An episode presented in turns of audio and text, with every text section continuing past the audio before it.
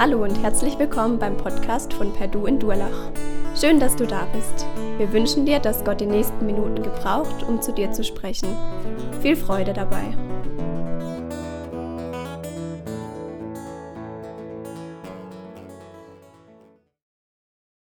Es war wahrscheinlich im Jahr 1996 oder 97. Ich hatte gerade frisch den Führerschein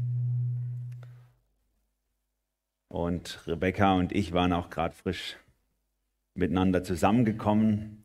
Und wie das so ist, manchmal mit so einem 19-Jährigen, 18-Jährigen, war es mir wichtig, meine Fahrkünste zu zeigen.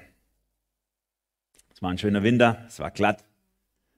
Was macht man da? Natürlich Handbremse ausprobieren, ja, auf jeder Kreuzung einmal, zack, drehen und so. Wir hatten einen tollen Verkehrsübungsplatz in dem Dorf, wo ich aufgewachsen bin. Da war, war wirklich gar nichts, war eine große freie Fläche. Da habe ich viel geübt zu schlittern, so mit den neuen äh, so Autos kann man das ja gar nicht mehr so gut. Ne? Die sind ja so ausgesteuert oder so, aber wir hatten noch so einen richtig cooles, coolen alten VW Passat, mit dem ging das. Und dann saß also Rebecca äh, als junge Teenie neben mir und ich bin mit ihr so durchs Dorf getuckert und da kam so eine schöne große Kreuzung und die war so verlockend und es war so schön glatt. Und dann habe ich einfach ein bisschen Gas vorne draus gegeben, habe die Bremse gezogen, einmal das Lenkrad rum und es ist nichts passiert. Das Lenkrad hat sich einfach nur so anschubsen lassen. Es hat nur so, ich habe gesehen, wie das Lenkrad macht und das Auto einfach nur geradeaus weiterfährt. Zum Glück war da ein Garten und ein Zaun, in dem sind wir dann gelandet. So wir mit dem Auto über diesem Zaun im Garten drin. Das war auch so ein erhebender Moment. Rebecca war super peinlich. Ich natürlich so als 19-Jähriger so, was mache ich gut? Jeder kennt mich, meine Familie und so, was machen wir? Aussteigen und klingeln, abhauen ist leider keine Option, wenn das Auto im Garten geparkt ist. Dann habe ich da geklingelt und so, ey, Entschuldigung, tut mir leid. So, sagt er so, oh, Sie sind diesen Winter schon der Dritte, der in meinen Garten rutscht. Der Schreiner weiß schon, wie man das wieder aufbaut. Ja, die Geschichte erzähle ich manchmal zu Hause unseren Kindern, damit sie was draus lernen. Ob sie was daraus lernen, weiß ich nicht. Einer unserer Söhne hat ja einen Führerschein. Und wenn ich mir die eine oder andere Story anhöre, dann frage ich mich, lernt er wirklich was draus? Zum Glück sind die Autos heute besser. Es geht nicht mehr alles, was früher ging. Darum geht es heute in dieser Geschichte. Was lernen wir aus den Fehlern der Vergangenheit? Fehler, die andere vor uns gemacht haben. Mein Papa war für mich ein großes Vorbild. Ich habe viel gelernt von ihm in Bezug auf, wie lebe ich meinen Glauben, wie, wie lebe ich im Alltag mit Jesus? Aber was ich heute manchmal, nachdem er jetzt schon ein paar Tage, Jahre tot ist, was ich manchmal, manchmal schade finde, ist, er hat mich nie daran teilhaben lassen, mit was er gekämpft hat innen drin. Die Sachen, die nicht geklappt haben. Die Sachen, die er falsch gemacht hat. Und das ist ähm, schade. Denn ich glaube, dass wir gerade aus Fehlern am allermeisten lernen, oder? Wenn ihr zurückdenkt, ihr, egal in welchem Alter ihr seid, was waren die Momente, wo eure Lernkurve richtig hoch war? Das waren doch die Momente, wenn du mit dem Auto im Garten vom Nachbar stehst, wenn dir irgendwas kaputt geht, wenn irgendwas, da lernst du am meisten. Aber wenn alles immer glatt geht, jeden Tag Sonnenschein ist, alles gut ist, da lernen wir nicht so viel. Da genießen wir einfach nur. Wie oft kämpfen wir uns durchs Leben und wir machen manchmal Fehler, die andere schon lange vor uns gemacht haben und die eigentlich nicht notwendig wären. Wir brauchen Leute und wir möchten, ich wünsche mir, dass wir auch Leute sind, die authentisch auch über ihre Fehler sprechen und andere reinschauen lassen. Darum geht es in dem Thema von heute. Daniel, Kapitel 4 und Kapitel 5. Wir hatten die Geschichte von Daniel ganz am Anfang mit seinen Freunden, wie sie ihren Weg gegangen sind. Wir hatten letztes Mal die Geschichte, wo wirklich auch der Nebukadnezar, dieser König in diesem babylonischen Großreich, einen Traum hatte, wo die, die, die Geschichte Gottes mit dieser Welt ähm, aufgezeigt wird, mit den verschiedenen Weltreichen. Und dann in Kapitel 4 geht diese Geschichte mit dem Nebukadnezar zu Ende. In Kapitel 4 hat der Nebukadnezar wieder mal einen Traum und er träumt von einem großen Baum, in dessen, in dessen Äste alle Vögel nisten, unter dessen Schatten alle Tiere wohnen und der sich über die ganze Welt erstreckt. Und dieser Baum ist, der, der ernährt sich jeder davon. Und dann sieht er in diesem Traum, wie eine Stimme vom Himmel kommt, dass dieser Baum abgehauen werden soll, sein Wurzelstock in Eisen gelegt werden soll, sieben Zeiten er gefangen sein soll, bis er Gott wieder die Ehre gibt. So ungefähr ging dieser Traum. Und der Nebukadnezar hat riesig Angst gehabt, als er diesen Traum gehabt hat und hat das gemacht, was er so oft gemacht hat. Er hat seine ganzen Leute geholt, die ihm den Traum deuten. Keiner konnte, konnte es natürlich wieder bis auf Daniel. Ganz ähnlich schon wie in Kapitel 3, bis auf Daniel. Er konnte diesen Traum deuten, weil Gott es ihm klar gemacht hat. Und Daniel sagt zum König, du, das ist der Traum, den Gott über dein Leben ausgesprochen hat. Du bist dieser, dieser Baum, der über die ganze Welt sich erstreckt. Und dieser Baum, der, der über alles regiert.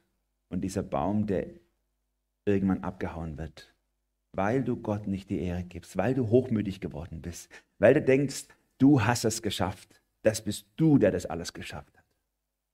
Wenn du nicht wieder anfängst, dich um die Armen zu kümmern, die Weißen, die Ausgestoßenen und nicht dich selber in den Mittelpunkt deines Reiches stellst, dann wird genau das passieren. Der Nebuchadnezzar hört sich diesen, diese Deutung an, bedankt sich und lebt weiter wie vorher. Und zwölf Monate später, so heißt es in Kapitel 4, passiert dann folgende Geschichte. Nebuchadnezzar läuft über die hängenden Gärten der Semiramis, so stelle ich mir das vor, also in seinem Palast auf und ab und er schaut über, über Babylon, über diese Stadt und, und er sagt so in seinem, in seinem Herzen, alles habe ich gemacht, was für eine, was für eine Pracht, ich habe es geschafft. Ohne Gott und Sonnenschein holen wir die Ernte ein, so hieß es in der DDR. Ohne Gott und Sonnenschein, ich habe es geschafft. Und in dem Moment passiert genau das, was Gott angekündigt hat. Ein Engel vom Himmel sagt, jetzt wirst du bestraft. Und dann verliert der Nebukadnezar seinen Verstand, er wird wahnsinnig, wir sehen das hier in diesem Bild. Er wird wahnsinnig und er lebt wie ein Tier auf dem Feld. Er frisst Gras wie eine Kuh und lebt unter den Kühen. Seine Nägel und seine Fingernägel und Fußnägel wachsen, seine Haare wachsen und er ist wirklich wie so ein Rindviech. Und sein Sohn muss Regierungsgeschäfte übernehmen. Sieben Jahre später kehrt sein Verstand zurück und das Erste, was Nebukadnezar macht, so steht es in Kapitel 4, ist, sich auf die Knie zu werfen und Gott anzubeten und sagen, du bist der, der die Macht hat. Jetzt erkenne ich's. Du kannst Könige einsetzen und absetzen, wie du willst. Du kannst einfach machen, was du willst. Du kannst Leute, die hochmütig sind, einfach demütigen. Du kannst Menschen, die heute regieren, morgen zu einem Nichts machen. Das habe ich erkannt. Das ist das Ende der Geschichte von Nebukadnezar, ein gutes Ende. Ein Ende, wo er auch das in sein Reich mal wieder hinausposaunt. Bitte habt Ehrfurcht vor diesem Gott Daniels, vor diesem Gott Israels. Und damit steigen wir in das Kapitel 5 ein, das ich heute ein bisschen angucken will. Denn in Kapitel 5 überspringen wir eine Generation und landen in der Enkelgeneration, Belshazzar. Der Enkel erlebt eigentlich was ganz Ähnliches wie sein Opa, aber er hat nichts daraus gelernt, was sein Opa erlebt hat nichts daraus gelernt, wie wir so oft, dass wir nichts lernen aus den Fehlern der Vergangenheit. Hochmut kommt vor dem Fall. Nebukadnezar hat es erlebt, er ist hochmütig geworden, er ist gefallen, er hat sich gedemütigt, Gott hat ihn wieder erhöht. Sein Enkel Belshazzar schauen wir es an, wie es ihm geht. In drei Gedanken möchte ich mit euch durch dieses Kapitel 5 gehen. Der erste Gedanke. Vergehen beginnt mit Vergessen. Vergehen beginnt, dein Vergehen beginnt mit Vergessen. Du kannst eine Folie weiterklicken, danke. Ich habe mal eine Statistik gesehen von Alkoholikern, Töchtern, Töchter von Alkoholikern. Da wurde in dieser Statistik aufgeführt, wie oft es passiert, dass, eine, dass ein Mädchen was erlebt hat, wie schrecklich es ist, mit einem Alkoholiker als Papa aufzuwachsen, wie, wie oft es passiert, dass diese Mädchen wieder jemand heiraten, der Alkoholiker ist. Fast 70 Prozent der Mädchen heiraten wieder etwas, was sie selber als schrecklich erlebt haben. Ich weiß nicht, welche Mechanismen da, sage ich mal, in einem abgehen, aber ich habe nur so für mich als Außenstehender gedacht, wie schrecklich, wie dumm.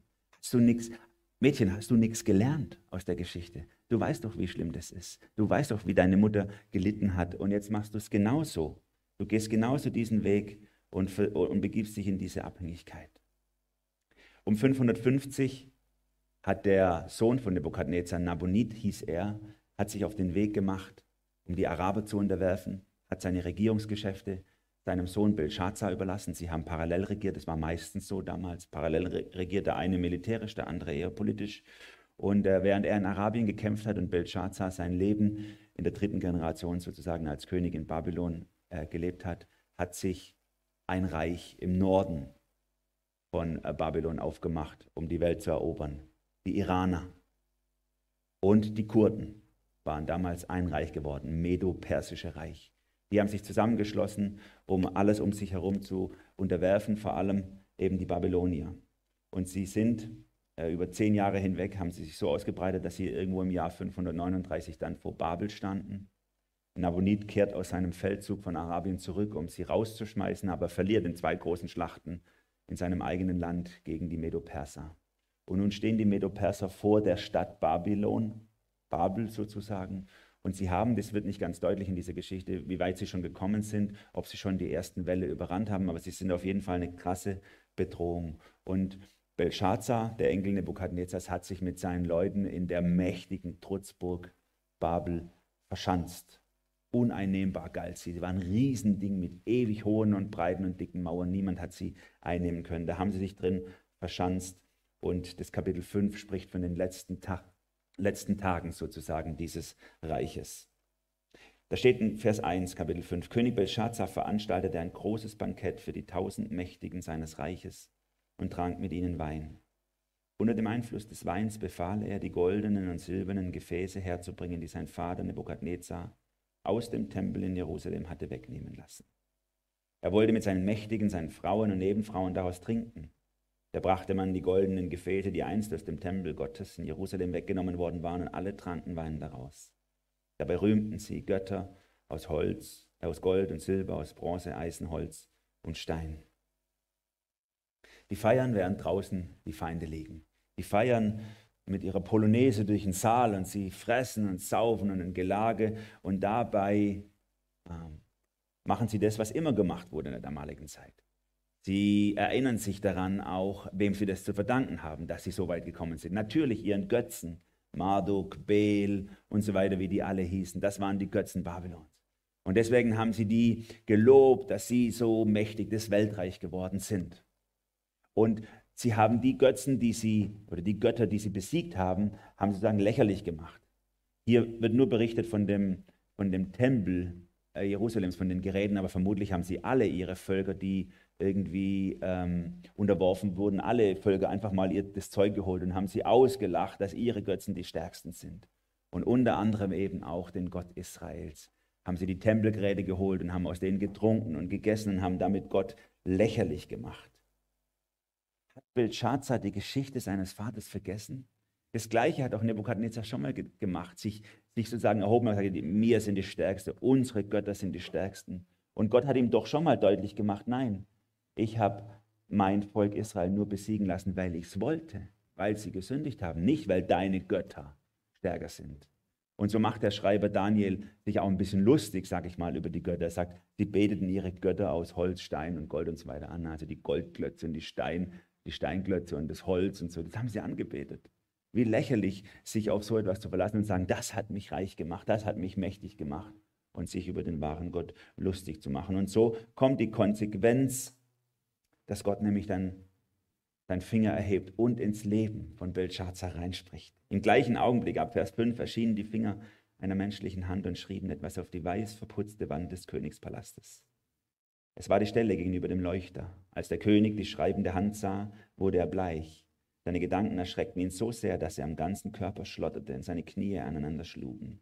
Laut schrie er nach den Beschwörungspriestern, den Astrologen und Magiern. Gott ist so ein, einer, der die Party platzen lässt. Die feiern da alle durch, sie grölen durcheinander, sie saufen, sie fressen und was da alles an sexueller Freizügigkeit und so weiter, kannst du dir vorstellen. Also wirklich ein Riesen durcheinander.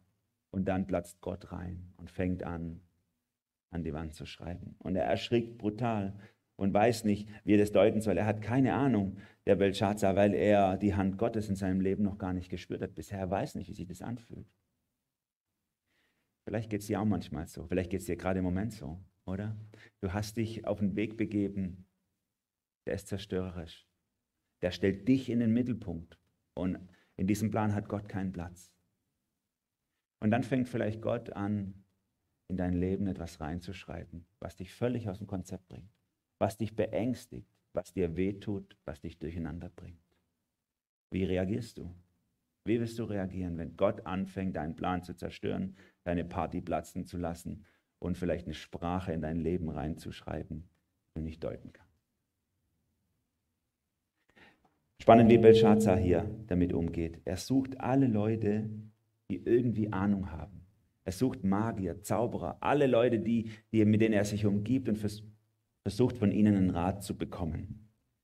Als die Weisen Babylons eintraten, sagte er zu ihnen, wer diese Schrift lesen und mir deuten kann, soll in Purpur gekleidet werden und bekommt eine goldene Ehrenkette um den Hals. Er soll der dritte Mann im ganzen Reich werden. Dritte Mann, weil natürlich der Vater und der Sohn schon regiert haben. Der dritte Mann soll er werden.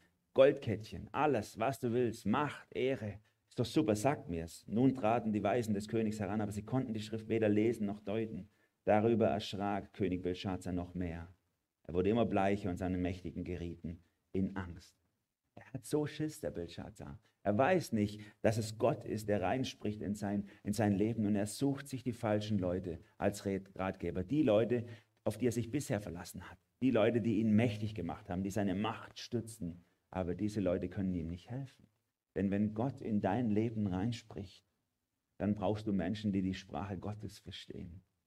Dann brauchst du Menschen, die Erfahrung haben mit Gott, die wissen, wie es ist, mit Gott zu leben und die wissen, welche Pläne Gott mit unserem Leben, mit deinem Leben hat. Und dann helfen dir andere nicht. Der König hier ist am Ende. Warum? Weil er vergessen hat. Er hat vergessen, dass seine Familie schon eine Geschichte mit Gott hat. Er hat vergessen, dass doch das Gleiche schon mit seinem Opa passiert ist. Und er hat vergessen, was, was die Lösung für das Problem war. Wenn Gott hart ins Leben reinspricht, gibt es nichts, als ihm die Kontrolle zu überlassen und sich zu demütigen vor ihm. Und stattdessen versucht er, eine Lösung auf einem anderen Weg zu finden. Dabei wäre die Lösung doch vor seinen Augen gelegen. Er war sogar in den Chroniken der Babylonier vermerkt. Es war seine eigene Familie. Aber er hat ja auch keine guten Berater mehr. Daniel ist zwar noch ein Beamter, aber er ist irgendwo auf dem Abstellgleis, er hockt irgendwo an einem Schreibtisch mit einer verstaubten Schreibmaschine und arbeitet irgendwelche Sachen ab. Der alte Mann, irgendwo, der alte weiße Mann schafft irgendwo, während er sich mit den jungen und schlagkräftigen Beratern umgeben hat, auf die er hört. Wenn dir alles wegbricht in deinem Leben, wenn du nicht mehr weißt, was du machen sollst, wenn was passiert, was du nicht einordnen kannst, wenn Gott eine Sprache spricht, die du nicht verstehst, dann ist guter Rat teuer. Dann brauchst du die richtigen Berater, auf die du hören kannst und die Gott verstehen. Und das ist der zweite Gedanke, der uns hier aufpoppt sozusagen. Guter Rat ist teuer. Er kostet dich alles. Das ist so ein Sprichwort, was wir haben. Ne? Guter Rat ist teuer. Den Belshazzar würde er alles kosten, wenn er den Rat Daniels annimmt. Ich habe mir in der letzten Woche eine Radiosendung angehört über Priva Privatinsolvenzen, weil ich einen Freund habe, der gerade in Privatinsolvenz ist und hat mich interessiert, wie, wie, wie, fühlen sich Menschen, die so alles verlieren, die Schulden haben, sie nicht mehr bezahlen können, die die Rechnungen, die kommen, nicht mehr aufmachen, weil sie so landunter sind, dass sie, dass sie, alle, dass sie aufgeben. Und da wurden diese Leute unter anderem interviewt, wie, was hat euch am meisten geholfen in dieser Zeit, wo ihr so, ja, wo ihr so vor dem Nichts standet? Und die haben alle gesagt, Beratung. Dass jemand da war, der mich beraten hat dass ich eine Beratungsstelle hatte, wo, zu der ich hinkomme, dass jemand, dass ich jemanden gefunden habe, der mir mal richtig gesagt hat, so sieht es bei dir aus, das kommt jeden Monat rein, das geht jeden Monat raus und am Ende bleibt dir weniger als nichts und deswegen bist du da, wo du jetzt bist. Dass so Leute da waren, die sie dann aber auch mit ihnen einen Plan entworfen haben, wie können wir aus dem Loch rauskommen. Beratung ist sowas, sowas Gutes und wir brauchen gute Berater. Wir brauchen Berater, die ehrlich sind zu uns. Du brauchst jemanden, der ehrlich ist zu dir. Es gibt manchmal Momente in unserem Leben, da verrennen wir uns, oder? Wir entfernen uns vor Gott, wir, wir, wir, wir fallen richtig in so, eine, in so ein Schuldloch, in so eine Sünde rein und wir, wir kommen da allein nicht mehr raus. Hey, da hilft es uns nicht, wenn jemand kommt und sagt, ist alles halb so wild, oder? Passiert jedem Mal. Oder wenn jemand kommt und sagt, ist ja auch klar, deine Eltern haben dich als Kind auch nicht richtig lieb gehabt. Und das ist ja auch logisch, das verstehen wir auch und deine Geschichte und das musste so kommen. Das bringt uns an der Stelle alles nicht. Es ist besser, wenn jemand kommt und uns, und uns sagt, hey, so sieht's aus und so schaut Gott auf dein Leben. Und wenn du nicht, wenn du nicht umkehrst zu Gott und ihn wieder Herr sein lässt, dann geht es richtig mies aus, diese Situation. Und wenn dich dann so jemand noch an die Hand nimmt und dir Schritte zeigt, um mit Gott wieder ins Reine zu kommen, das ist wirklich Hilfe, als wenn jemand dich falsch berät und auch noch entschuldigt. Der König hatte solche Ratgeber nicht. Das waren alles, das waren alles äh, nicht hilfreiche Menschen, die vielleicht viel von Finanzen verstanden haben, die viel von Sternen verstanden haben und diese das, aber die die Sprache Gottes nicht gesprochen haben. Aber zum Glück, wenn wir selber nicht mehr weiter wissen, haben wir unsere Mutter. Weil nun die Rufe des Königs und seiner Mächtigen bis zur Königsmutter drangen, kamen sie, kam sie in den Festsaal und sagte, der König lebe ewig, lass dich von deinen Gedanken nicht abschrecken. Du musst nicht blass werden. Es gibt einen Mann in deinem Reich, der vom Geist der heiligen Götter erfüllt ist. Zur Zeit deines Vaters, Nebukadnezar, also Vater kann auch Großvater heißen, das ist in der Kultur so, bewies er, dass Erleuchtung und Einsicht in ihm wohnten, eine Weisheit, wie sonst nur die Götter haben. Dein Vater hat ihn zum obersten aller Zeichendeuter, Beschwörungspriester, Astrologen und Magier gemacht, dein Vaterkönig. Er heißt Daniel und dein Vater hat ihm den Namen Belshazzar gegeben. Der Mann ist außergewöhnlich klug, er hat Verstand und Scharfsinn vom Deut zum Deuten von Träumen und kann auch sonst jedes Rätsel lösen und die geheimnisvollsten Dinge erklären. Lasst ihn jetzt rufen. Er wird dir sagen, was die Schrift bedeutet. Wenn ich nicht mehr weiter weiß, dann renne ich zu Mama. Nein, in dem Fall rennt Mama zu mir und sagt, sagt hey, es gab schon mal in deiner Familie dieses Problem und da gab es schon mal eine Lösung. Nimm doch diese Lösung an. Dein Opa hatte den Daniel gehabt, du hast ihn irgendwo auf die Seite geschoben oder vielleicht war es auch dein, dein Vater Naboni, der ihn auf die Seite geschoben hat. Der ist jetzt irgendwo nur noch in der Versenkung verschwunden. Wie gehen wir um mit den Problemen unseres Lebens? Ich habe gedacht, ist das so was Schönes, wenn wir Menschen haben, die Ahnung haben, Menschen haben, die schon weiter auf dem Weg sind mit uns, mit Gott und die äh, mehr Erfahrung gemacht haben und die uns raten, oder? In unserer Gemeinde haben wir seit einigen Jahren ein Mentorenprogramm, wo Menschen, die jung sind, sich verknüpfen können mit Menschen, die schon mehr Erfahrung haben im Leben mit Gott. Und das ist so ein Geschenk. Jeder von euch, einige von euch, die ich hier sehe, die haben ja solche Mentoren oder sind äh, Mentoren von jemand. Und das ist so ein Geschenk für beide Seiten, aber vielleicht ganz besonders auch für die Jüngeren, weil sie lernen können von der Lebenserfahrung von Menschen, die schon länger mit Gott unterwegs sind. Und ich sage ausdrücklich, es ist egal, ob die immer erfolgreich war. Man lernt manchmal aus den Fehlern anderer mehr als aus den Siegen der anderen.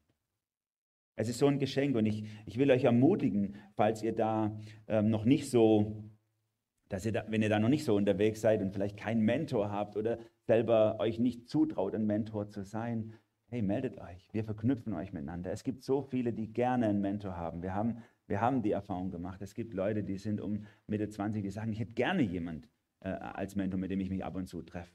Aber dann haben wir viele, die älter sind und sagen so, ich ein Mentor? Hm. Auch nicht. Bei mir klappt ja auch nicht alles. Ich mache ja auch viel falsch. Also ich habe es ja auch noch nicht unter den Füßen. Wie könnte ich einem jungen Menschen an die Hand nehmen und mit ihm einen Weg gehen? In der Geschichte hier lernen wir, dass der meiste Lerneffekt eigentlich aus den Fehlern der Älteren erwächst. Gerade die Sachen, die nicht geklappt haben bei dir, sind vielleicht die wertvollen Sachen, die du weitergeben Der Kluge lässt sich raten, der Dumme will alle Fehler selber machen. Vers 13. Darauf wurde Daniel herbeigeholt und der König sagt, du bist also Daniel, einer von den Juden, die mein königlicher Vater aus Juda hergebracht hat. Ich habe gehört, dass du vom Geist der Götter erfüllt und mit außergewöhnlicher Weisheit, mit Erleuchtung und Einsicht begabt bist. Gerade sind die Weisen, die Beschwörungspriester, vor mich gebracht worden, um diese Schrift hier zu lesen und ihren Sinn zu deuten. Aber sie können es nicht.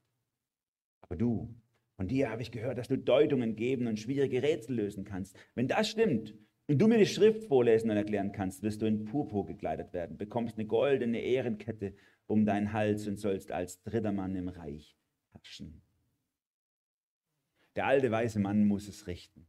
Der alte weise Mann, das ist ja so ein Schlagwort gerade in der Cancel Culture aufkommende. Die haben eigentlich nichts mehr zu sagen. Eigentlich zählen nur noch die jungen Multikulti, die Ahnung haben. Das sind die, denen die Zukunft gehört. Und das war sicher in dieser, in dieser Kultur auch so, die ja auch so ein Schmelztiegel der Kulturen waren. Der alte weiße Mann ist irgendwo auf dem Abstellgleis gestanden.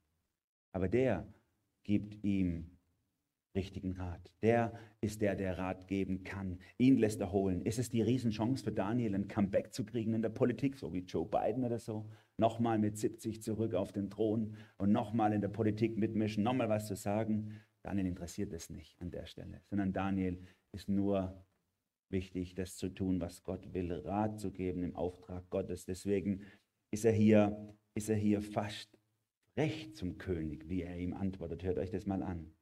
Vers 17. Daniel erwidert dem König, behalt deine Geschenke oder gib sie einem anderen.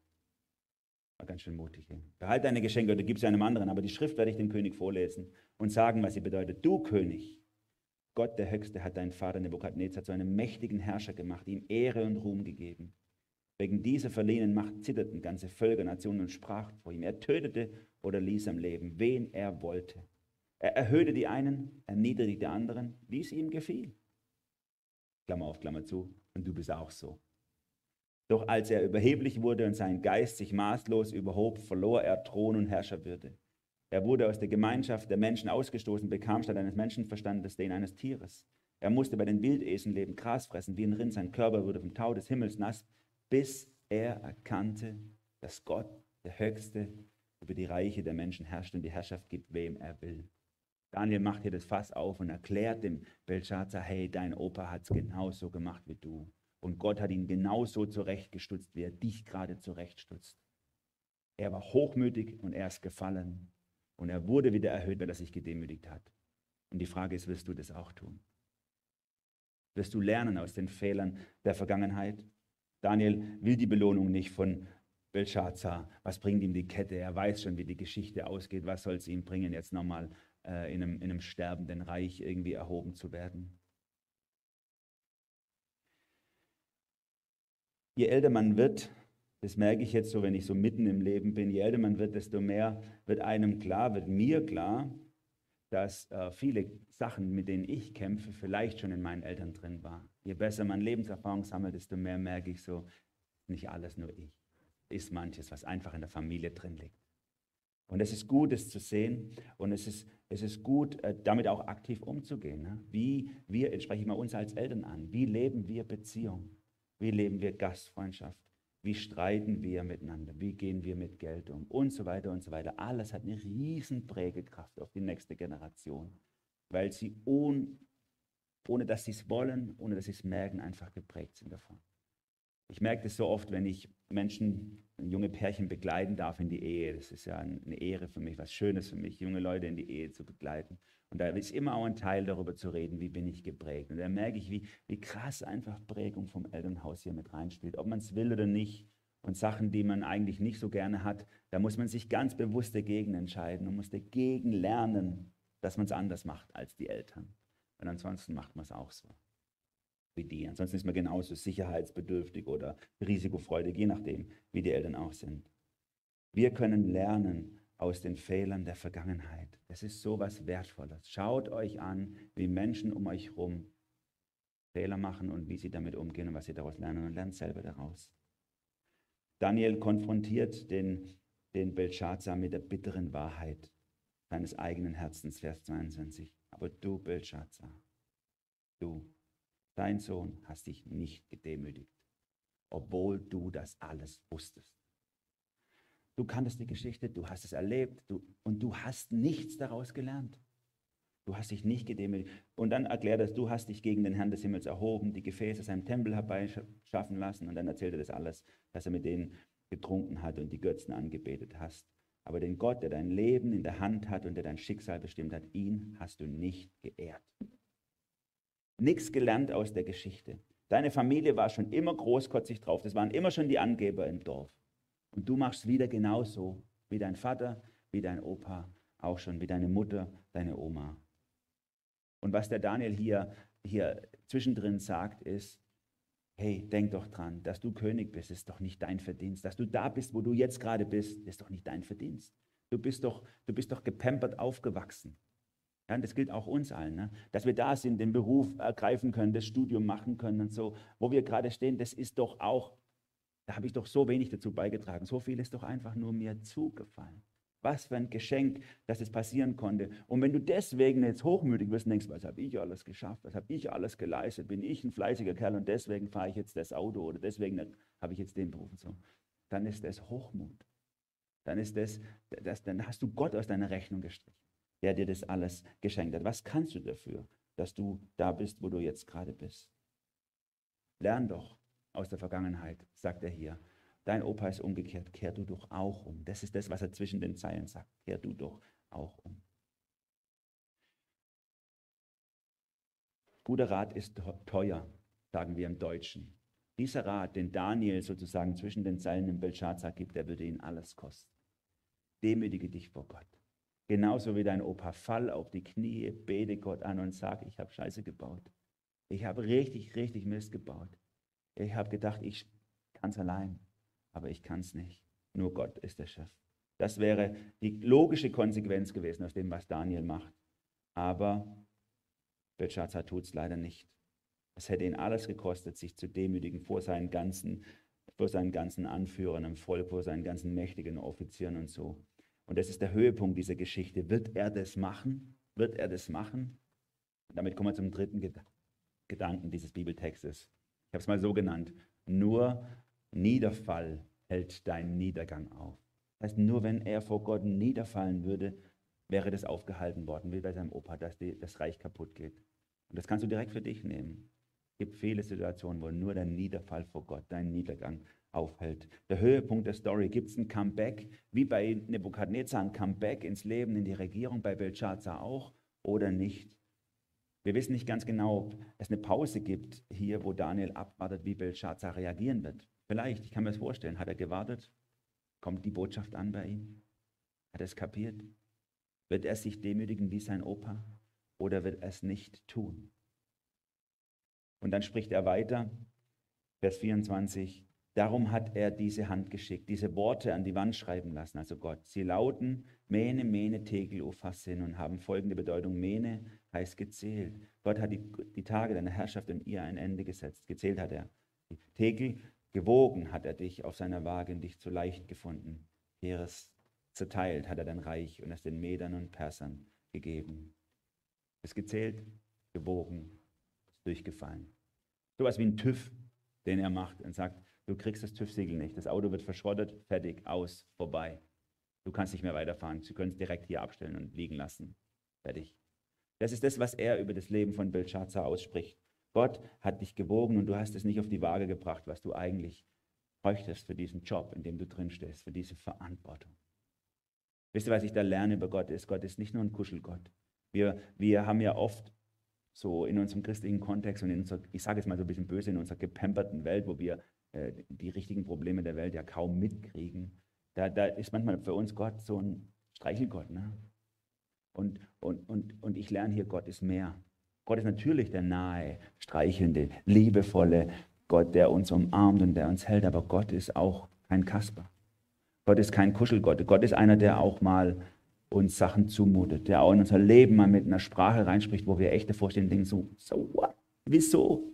Was, wieso passiert es? Wieso so was Schreckliches?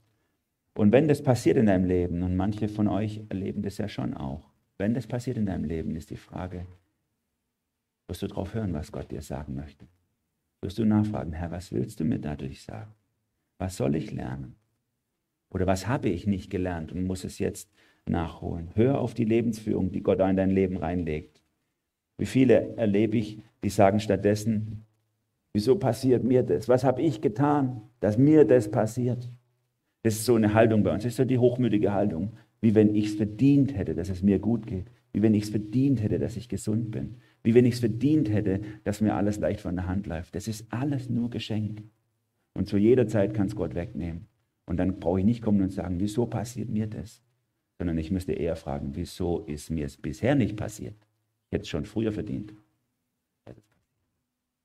Das ist der Punkt, den ich hier bei, bei äh, Belshazzar und seinem, seinem Umgang mit Gott lernen möchte. Gott ist erfahrbar, Gott ist erlebbar, Gott greift ins Leben rein, Gott interagiert mit uns.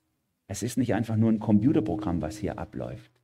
ist mir letzte Woche wieder so, so deutlich geworden. Ich habe gerade ein Buch zu Ende gelesen von einem deutschen Physiker, Heino Falke, der das erste, vor wenigen Jahren, zwei Jahren oder so, das erste Bild von einem schwarzen Loch weltweit geschossen hat. Hm, okay. Also ging mir genauso. Ich gesagt, okay, das erste Bild von einem schwarzen Loch, alles klar. Und so. Aber es ist ein Riesending. Ich habe das Buch gelesen, vorne rein, ein Haufen physische Mess, äh, Messdaten und aufbauen, wie sie ihre Teleskope weltweit zusammenschließen, um irgendwo dann ein schwarzes Loch, was sie entdeckt haben im Weltraum, zu fotografieren. Aber muss in der Welt der Physik und der Wissenschaft ein Riesending sein. Ich habe Physik abgewählt, habe keine Ahnung, habe die Hälfte nicht verstanden, aber es war auf jeden Fall spannend, das zu lesen. Und im letzten Kapitel, das war für mich das Spannende, da kommt er darauf zu sprechen, warum er als Physiker, als Quantenphysiker äh, an Gott glaubt, an einen persönlichen Gott. Und er sagt so, es ist so, es ist für ihn so unverständlich, warum viele seiner Kollegen als Physiker nicht an einen lebendigen Gott glauben, die eher wie äh, ähm, Leibniz war, das ist einer der Aufklärer, der gesagt hat, Gott ist einfach nur die letzte Ursache im Welt, äh, in der Welt, die eher an so einen Gott glauben, der irgendwie alles anstößt und dann läuft alles nach einem Computerprogramm runter und alles ist vor, vor entschieden, also determiniert, jeder macht sein Leben und so passiert es einfach und du kannst nicht darauf Einfluss nehmen und niemand und es ist einfach, zack, so kommt es, wie es kommt. Und er sagt, er kann das nicht verstehen, denn gerade er als Physiker kommt an so viele Denkgrenzen. Ne? Sie, sie, sie, sie, sie denken über Multiversen und Möglichkeiten und Quanten, bla bla blub. Und er sagt, und das, und das zeigt, dass so viel mehr möglich ist, als was wir verstehen können. Und das macht es so viel wahrscheinlicher, dass es, dass es einen Gott gibt, der wirklich äh, hier auch eingreift, der mit sich der mit sich interagieren lässt. Und das beschreibt er dann auch von seinem eigenen Leben, wie er das erlebt, dass Gott interagiert. Wie viele von uns würden natürlich auf der wissenschaftlichen Ebene, das sind wir ja lange, äh, viele von euch wahrscheinlich auch wie ich, wir verstehen die Hälfte nicht von dem Zeug, aber wie viele von uns haben trotzdem so ein Weltbild in ihrem Kopf gespeichert? Ähm, wenn irgendwas passiert in meinem Leben, dann ist es halt so. Mein Vater war schon so.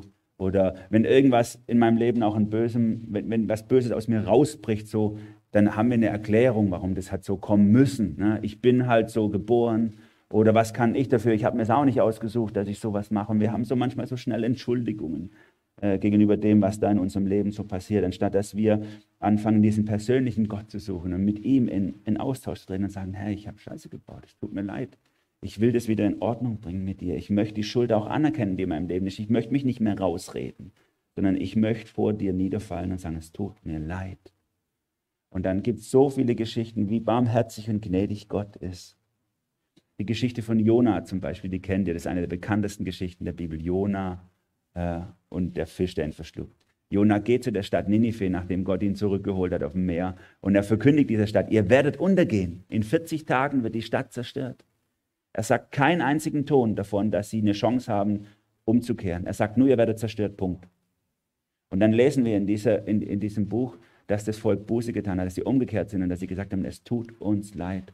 Und dann vergibt Gott ihnen ohne dass er es angekündigt hat zu vergeben, vergibt er. So ist Gott. Und Jona wusste das, deswegen ist er weggelaufen. Er wollte nicht, dass das Gott macht. Aus solchen Geschichten können wir lernen, wie Gottes Wesen ist. Auch wenn Gott sagt, hey, du hast alles, alles verdient. Wenn wir umkehren, niederfallen vor ihm und Vergebung bitten, ist er bereit, einen Strich drunter zu ziehen und sagen, okay, alles gegessen, alles vergeben. Leider verweigert sich Belshazzar dieser Möglichkeit. Vers 29. Da befahl, befahl Belshazzar Daniel den Pupo zu kleiden, ihm eine goldene Halskette umzulegen. Dann ließ er verkündigen, dass er als der Dritte in seinem Reich herrschen soll. Noch in derselben Nacht wurde König Belshazzar, der Chaldäer, getötet. Bittere, bitteres Ende. Daniel ist noch einmal dritter Mann im Reich geworden für eine einzige Nacht, bevor das Reich gefallen ist, war jetzt auch nicht so der Burner. Aber für Belshazzar war es zu spät. Er hätte nur eine Chance gehabt, niederzufallen, Gott anzuerkennen. Und das gebe ich dir mit, wenn Gott gerade in dein Leben reinspricht und es weh tut und es unverständlich ist und du leidest, dann versuch nicht dieses Mittelchen oder jenes Mittelchen, diesen Ratgeber oder jenen, sondern fall vor Gott nieder. Sag, Herr, es tut mir leid, dass ich dich nicht Nummer eins in meinem Leben gelassen habe. Möchte umkehren zu dir. Ich möchte dich wieder auf den Thron meines Lebens heben. Damit komme ich zum Schluss. Das ist vielleicht 15 äh, Jahre her, da war ich auf dem Landesbrüdertag im Bibelheim in Langensteinbach kennt ihr wahrscheinlich gar nicht. Landesbrüdertag, das ist vielleicht sowas wie Frauenfrühstück für Männer oder so. Also das ist so, da treffen sich ein Haufen ähm, Männer und sie hören sich dann Predigten oder auch äh, Lebensberichte an von anderen Leuten, essen ein bisschen miteinander, haben eine gute Zeit. Und auf diesem äh, Landesbrüdertag, da waren drei Männer vorne gestanden. Ich habe keine Ahnung, was gepredigt wurde, aber da waren drei Männer vorne gestanden, haben aus ihrem Leben erzählt. Es war ein Opa, ein Vater und ein Sohn aus einer Generation. Und es war für mich so bewegend zu, zu erleben, wie die erzählt haben, wie sie mit Gott leben. Und das, was mich am meisten bewegt hat, war der Opa. Der war so Mitte 80 und der ist da vorne gestanden und er hat unter Tränen gesagt, es ist für mich so ein Riesenschmerz, dass ich in meinem Herzen immer noch nicht die Reinheit erlebe, die ich mir eigentlich wünsche. Dass, mein, dass in meinem Kopf immer noch so schlechte Gedanken äh, aufpoppen, wenn ich äh, junge, leicht begleitete Frauen auf der Straße sehe. Ich will das nicht, aber es ist immer noch da. Und er hat da vorne fast geheult. Und das war das Beeindruckendste für mich. Er gedacht hat, wow, das ist ein Vorbild für mich. Jemand, der Mitte 80 ist und da vorne hinsteht und vor 500 anderen sagt, damit habe ich zu kämpfen in meinem Leben. Habe ich noch nicht unter den Füßen. Solche Vorbilder wünsche ich mir. Menschen, die nicht sagen, alles perfekt bei mir, guck mich an, mach so wie ich, ich bin der Perfekte, sondern Menschen, die sagen, hey, du kannst aus meinen Fehlern lernen. Ich kämpfe immer noch mit Dingen. Ich mache immer noch Sachen falsch. Aber ich möchte Gott auf dem Thron meines Lebens haben. Ich will einfach nur ihn lieben und ich will immer, immer wieder umkehren zu ihm und niederfallen und ihn Nummer eins in meinem Leben sein lassen. Hochmut kommt vor dem Fall. Ein deutsches Sprichwort. In der Bibel geht so weiter. Und Stolz vor dem Sturz. Sprüche 16, Vers 18. Daher kommt dieser Vers. Stolz vor dem Sturz. Wir sehen das. Wie viele Familien, wie viele Regierungen, wie viele Kirchen sind kaputt gegangen, weil die Anführer, weil die Leiter sich nicht mehr beraten lassen haben, weil die Leiter gedacht haben, sie haben alles im Griff und sie machen keine Fehler und sie kriegen es hin und sie brauchen niemand. Die Geschichte von Nebukadnezar, Belshazzar und Daniel schreibt uns in unser, in unser Tagebuch rein, hey, du hast nicht alles im Griff, du brauchst nicht alles im Griff haben. Lerne aus Fehlern, kehr immer wieder zu Gott um, werf dich vor ihm nieder. Sage, es tut mir leid, ich will mit dir wieder anfangen. Du kannst jederzeit dein Gewicht verbessern, wieder zulegen an Gewicht, damit Gott nicht über dein Leben sagen muss, zu leicht befunden. Du kannst das nicht mehr äh, behalten, was ich dir gegeben habe. Noch ist es nicht zu spät. Demütige dich vor Gott. Gib Kontrolle ab. Gib Macht ab. Das ist das, worüber Gott sich freut und was der Gottes Plan ist mit dir. Nicht, dass du perfekt durchs Leben gehst. Das rettet dich nicht. Amen. Lass mich beten. Jesus, es ist so, es ist so verrückt, wie wir Menschen ticken manchmal. Wie wir in so einem Stolz drin sind, in so einem Stolzding und uns keine Hilfe holen möchten. Dass wir uns abmühen und abstrampeln in den, in den Schwierigkeiten unseres Lebens und irgendwie versuchen, alleine durchzukommen, Herr. Oder dass wir falsche Ratgeber ranziehen, die überhaupt gar nicht deine Gesinnung haben, die deine Sprache nicht verstehen, die, die irgendwelche tolle menschliche Tipps haben, die uns aber nicht wirklich weiterbringen. Herr, ich bete so drum, um alle, die jetzt hier sitzen und die zuhören und die gerade in der Krise ihres Lebens sind, dass sie dich mit reinnehmen in diese Krise und dass sie Menschen an ihrer Seite haben, Berater an ihrer Seite haben, die ihnen von dir her einen guten Rat geben, ehrlich, ungeschönt, schmerzhaft, aber rettend. Und ich bete für die unter uns, die wirklich auch an, an, an Lebensweisheit schon zugelegt haben, die wirklich schon lange mit dir unterwegs sind, Herr Jesus, dass wir den Mut haben, Begleiter für andere zu sein, dass wir den Mut haben, auch ins Leben von anderen reinzusprechen und nicht einfach nur zuzugucken, wie ein anderer ins Verderben rennt, sondern dass wir aufeinander zugehen und anbieten, von dir her Rat zu geben. Herr, hilf uns, je nachdem, wo wir hier sind, wo wir stehen, dass wir, dass wir die Verantwortung anpacken, dass wir dich Gott sein lassen und dass wir dich ehren dich groß machen in unserem Leben und in unserem Reden. Amen.